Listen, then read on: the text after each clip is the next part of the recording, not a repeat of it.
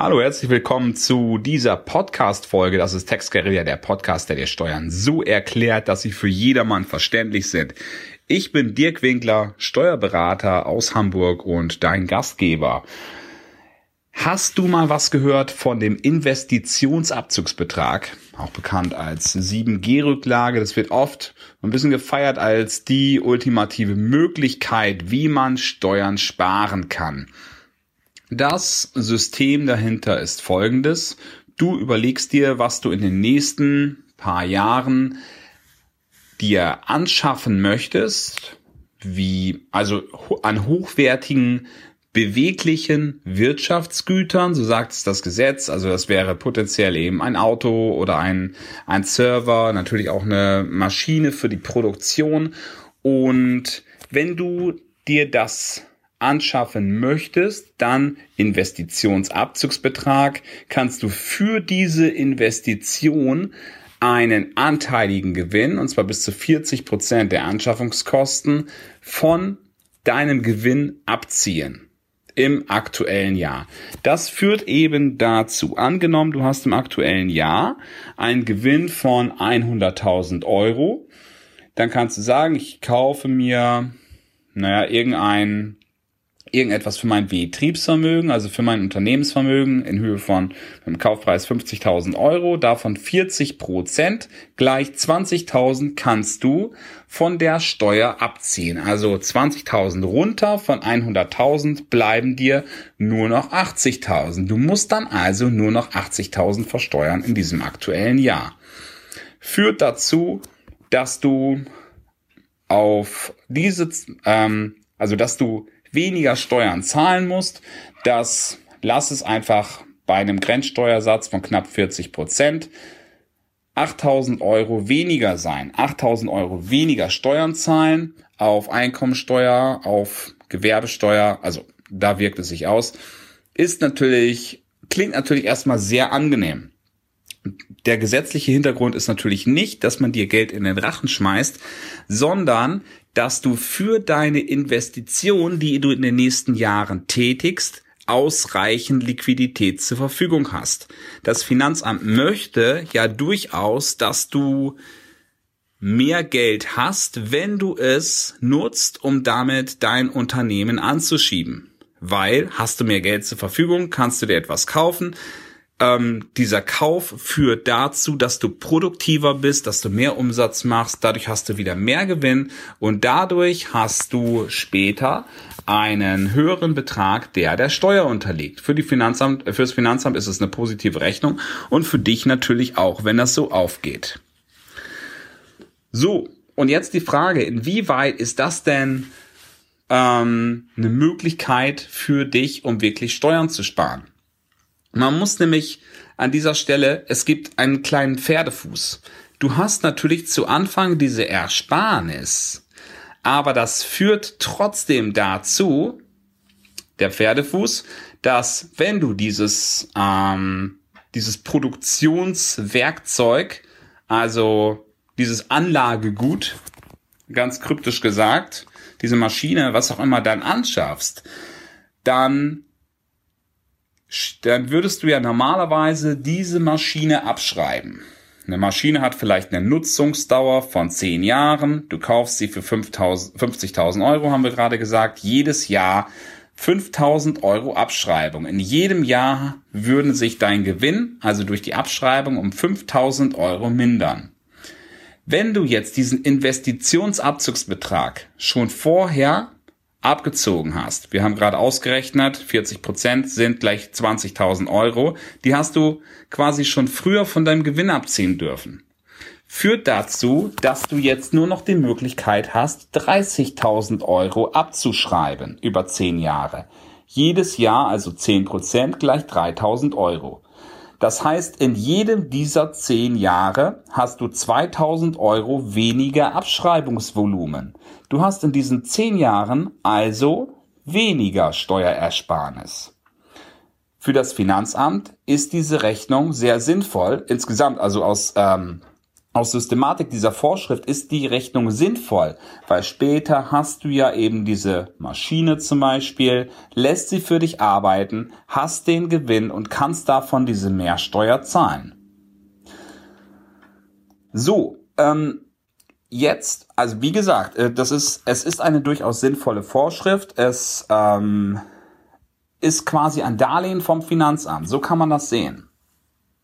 Und jetzt wird das manchmal so verkauft, als wenn es halt die Allzweckwaffe wäre zum Steuern sparen. Stell dir mal vor, du betreibst ein Unternehmen, du bist zum Beispiel im Online-Marketing unterwegs oder du bist Networker. Das ist etwas, was nicht besonders viel Kapitaleinsatz braucht, sondern es braucht in erster Linie das, was zwischen deinen Ohren sitzt, dein Gehirn und natürlich auch deinen, äh, deinen Mund zum Verkaufen ähm, zum Aufsetzen von Marketing-Funnels. So wirst du später deine Produkte an den Mann bringen. Gutem Vertrieb, ähm, aber es hat nichts mit Kapitaleinsatz zu tun. Du kaufst hier keine Maschinen.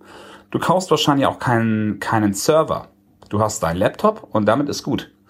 Und jetzt gibt es natürlich noch die Frage, kann ich denn kein Auto absetzen oder kann ich, wenn ich so ein Investitionsabzugsbetrag bilden möchte, kann ich denn kein Auto da reinpacken?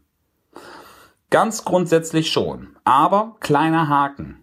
Wenn du diesen Investitionsbetrag, Investitionsabzugsbetrag in Anspruch nehmen möchtest, dann ist es erforderlich, dass das Wirtschaftsgut, also ähm, dieses Auto in diesem Fall, dass du es zu mindestens 90 Prozent betrieblich nutzt. Wenn du sagst, ja, ich nutze es ja nur, also wenn du das wirklich diese Behauptung einfach aufstellst, hast du keinen Nachweis. Das Finanzamt sagt, 90 Prozent ein Auto betrieblich zu nutzen, das ist schon wirklich sehr schwer. Und deswegen wollen wir von dir einen Nachweis haben. Nachweis ist immer ein Fahrtenbuch. Führst du ein Fahrtenbuch für dieses Auto? Nein? Dann hast du keine Möglichkeit, äh, vorher diesen Investitionsabzugsbetrag in Anspruch zu nehmen. Geht nicht. Du musst ein Fahrtenbuch führen. Und wenn du ein Fahrtenbuch führst, dann wirst du sehen, dass es schwierig ist, auf diesen 90 Prozent zu kommen. Möglich ist alles, gerade im Vertrieb, wenn du wirklich die ganze Zeit nur auf der Autobahn bist und am Wochenende privat keine Lust mehr hast zu fahren, dann kommst du da möglicherweise hin. Aber Allein die Behauptung reicht nicht aus. Also immer Fahrtenbuch führen und dann wirst du es hinbekommen. Und vorher wird das Finanzamt aber sagen, es ist definitiv unwahrscheinlich. Also entweder du beweist mir von vornherein, dass du wirklich 90 Prozent fährst und dann können wir auch sowas mal anerkennen.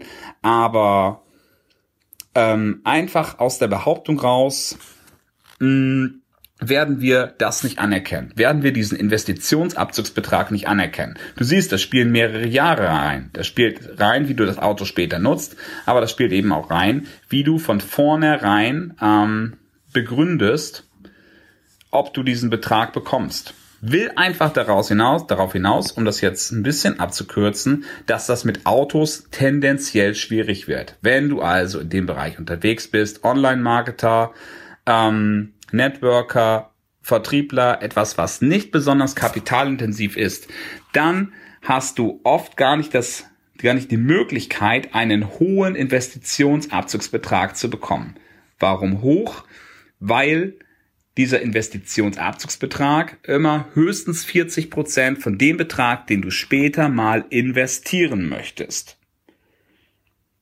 Das bedeutet, wenn du sagst, ich möchte mir später mal einen Computer kaufen, mh, hm, ähm, naja, ich sag mal, der kostet 2000 Euro, dann kannst du im aktuellen Jahr 40 Prozent gleich 800 Euro von der Steuer absetzen, führt zu einer Steuerersparnis von 300, 400 Euro höchstens. Ja, nice to have, aber ist nicht wirklich das Allheilmittel für alles. Na, also der Investitionsabzugsbetrag ist eine schöne Sache um sich ein Darlehen vom Finanzamt zu holen, ist aber kein Geschenk vom Finanzamt. In diesem Sinne wünsche ich dir äh, viel Erfolg, viel Erfolg beim Geldverdienen. Steuern sparen ist oft gleich Steuern verschieben, gleich Steuern nach hinten verschieben. Steuern nach hinten zu verschieben macht definitiv auch Sinn. Aber nochmal die Zusammenfassung. Der Investitionsabzugsbetrag ist kein Geschenk, ist nicht die absolute Wollmilchsau zum Steuern sparen. Ich möchte noch eine Sache mitgeben, die dir im Nachhinein auf die Füße fallen kann. Was passiert denn jetzt, wenn du den Investitionsabzugsbetrag, den du in einem alten Jahr gebildet hast, nicht in, Ab in Abzug bringen kannst, nicht in Anspruch nehmen kannst? Zum Beispiel eben, weil das Auto nicht nahezu ausschließlich betrieblich genutzt wird, weil du im Nachhinein per Fahrtenbuch nicht nachweisen kannst, dass du mehr als 90 Prozent betrieblich gefahren bist oder aber weil du überhaupt kein Fahrtenbuch geführt hast. Was passiert dann? Dann wird rückwirkend dieser Investitionsabzugsbetrag aufgelöst. Also das Altjahr wird geändert, wo du diesen Betrag gebildet hast. Und für dieses Jahr musst du die Steuern, die du damals gespart hast, nachzahlen. Also eben dieses ähm, zinslose Darlehen, wie ich es gerade genannt habe, wird rückwirkend aufgelöst. Mit der Konsequenz, dass du dann allerdings doch Zinsen darauf zahlen musst, auf deine damalige Steuerersparnis. So, der, ähm, die Laufzeit ist jetzt mh, hm, nicht so ganz einfach zu berechnen, aber wir sagen einfach mal, wir gehen drei Jahre zurück und für jedes Jahr ist es zu verzinsen. Das Finanzamt verlangt einen Zinssatz von sechs Prozent das magst du gerade abenteuerlich hoch finden, aber das ist das, was im Gesetz drin steht. Also 18 Prozent auf diese Steuerersparnis wird nochmal zusätzlich fällig. Also Beispiel, du hast für 50.000 eine Maschine oder für einen Pkw ähm, hast du einen Investitionsabzugsbetrag gebildet. Der Investitionsabzugsbetrag also 20.000 Euro. Steuerersparnis beim Steuersatz von 40 Prozent 8000 Euro und diese 8000 Euro Steuerersparnis hast du zurückzuzahlen zuzüglich 18 Prozent.